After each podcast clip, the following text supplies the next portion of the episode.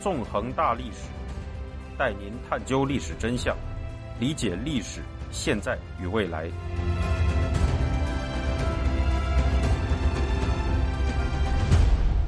大家好，欢迎大家收听《纵横大历史》，我是主持人孙成。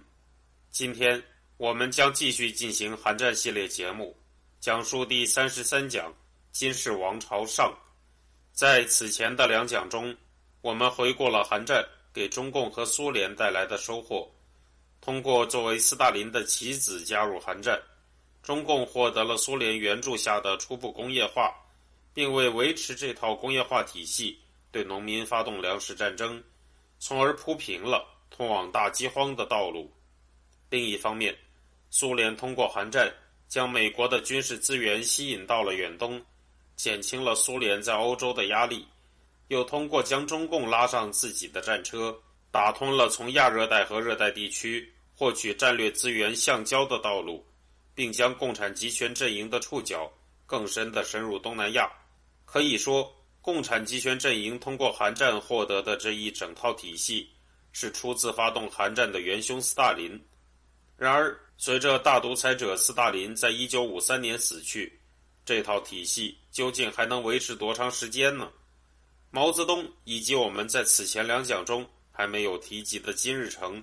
又是否会在斯大林身后继续对苏联言听计从呢？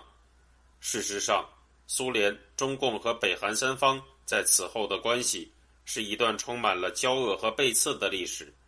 在这一讲中，我们就将开始讲述这些问题。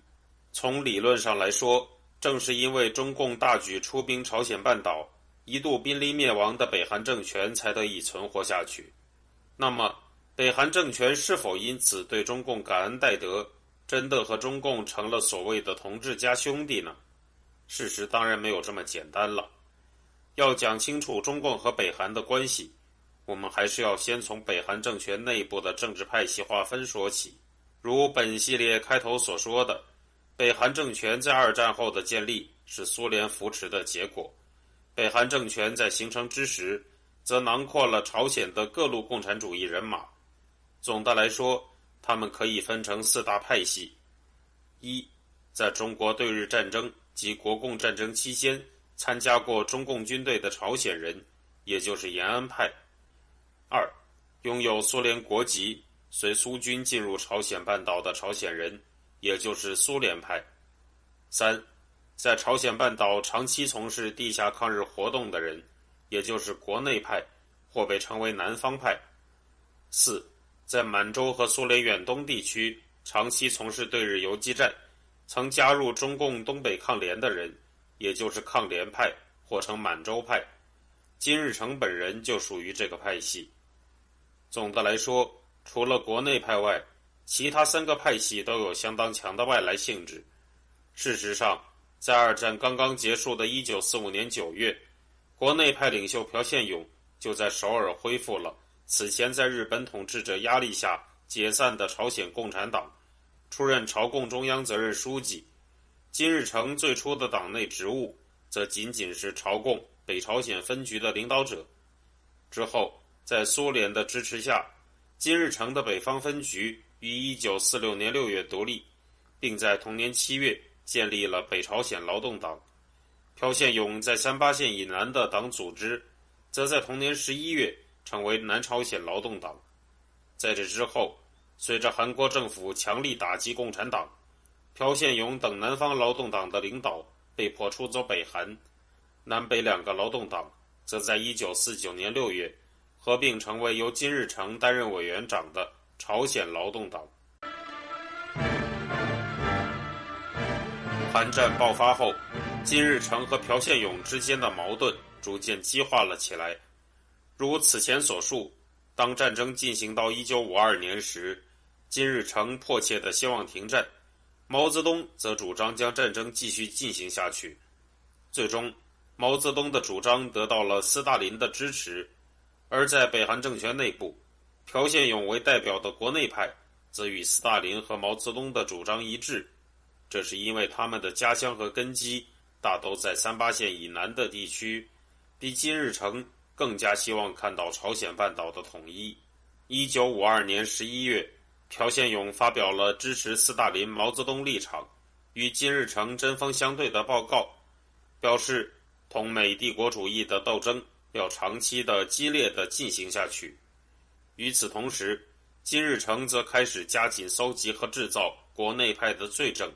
试图寻求机会向他们发难。随着斯大林在一九五三年三月病死。以及苏联新一届领导人对韩战的态度转变成了希望迅速停战，金日成也随之在同年三月至四月间对国内派展开了大逮捕。在随后的几年里，国内派的十余名领导遭到处决，其中朴宪勇被处决的日期是一九五六年十二月五日，罪名包括美国间谍和颠覆分子。这样，国内派就宣告覆没了。下一个遭到清洗的派别是延安派。讽刺的是，尽管中共派出大军拯救了北韩政权，却不能保住与中共渊源深厚的延安派。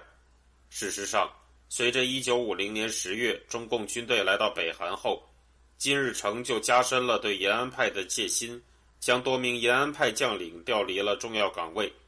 在一九五三年七月韩战停战协定签署后。中共军队继续在北韩驻扎，金日成对延安派的戒心也因此变得更大。一九五五年四月，金日成展开了对延安派要人、中共七大的与会者朴一宇的批判，称他以来自中国的代表自居，说他是反党宗派分子。在这之后，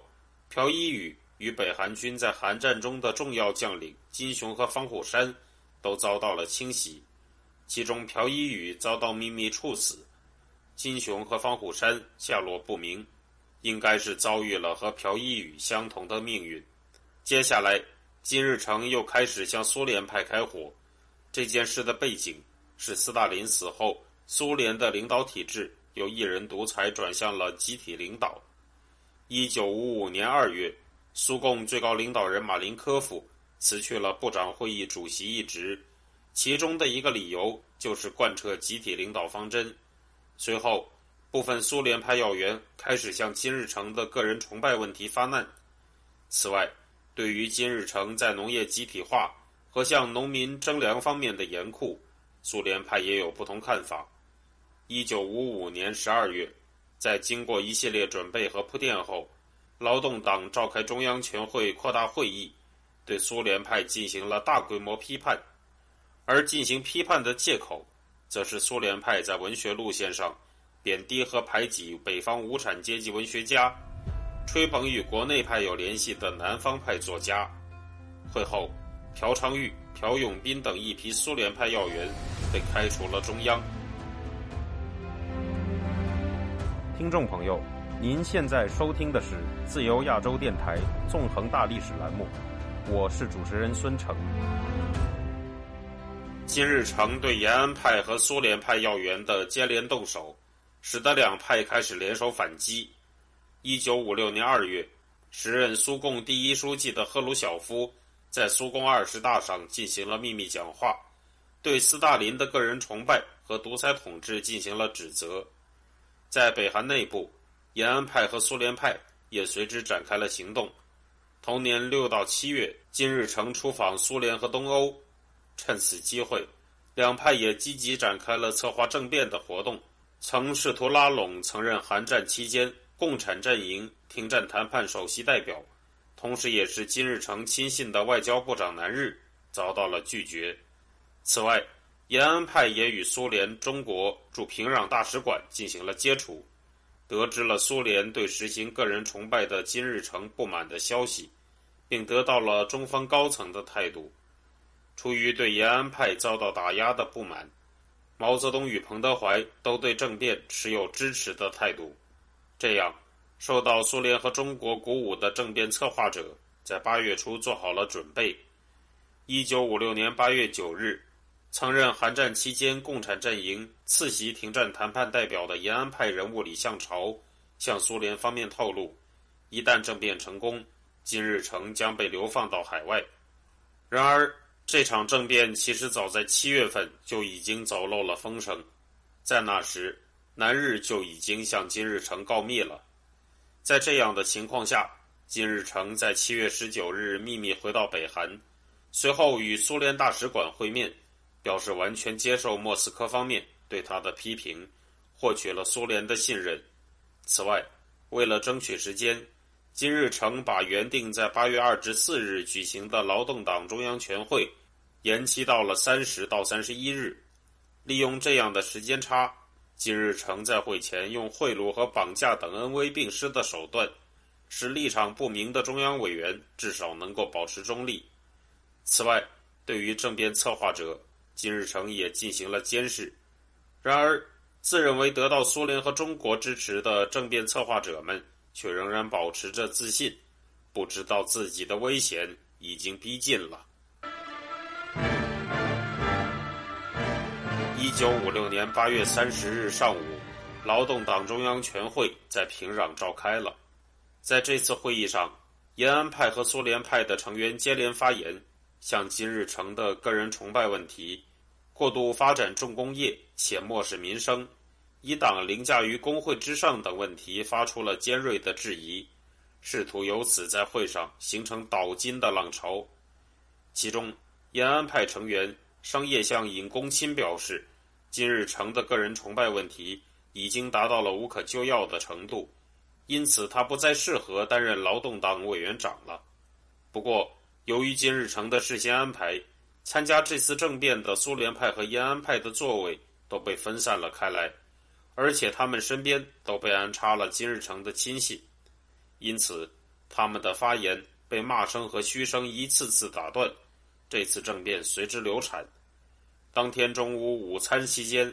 尹公钦、徐辉。李必奎等延安派人物逃离会场，在金日成来得及对他们动手之前，驱车北上，一路逃过鸭绿江，进入了中国境内，从此再也没有回到北韩。第二天，金日成在中央全会上表示，前一天会议上反对他的人都是反革命和反党分子，撤销了他们的职务，并将逃亡中国的几人的党籍开除。这次流产的政变。就是北韩政治史上著名的八月宗派事件。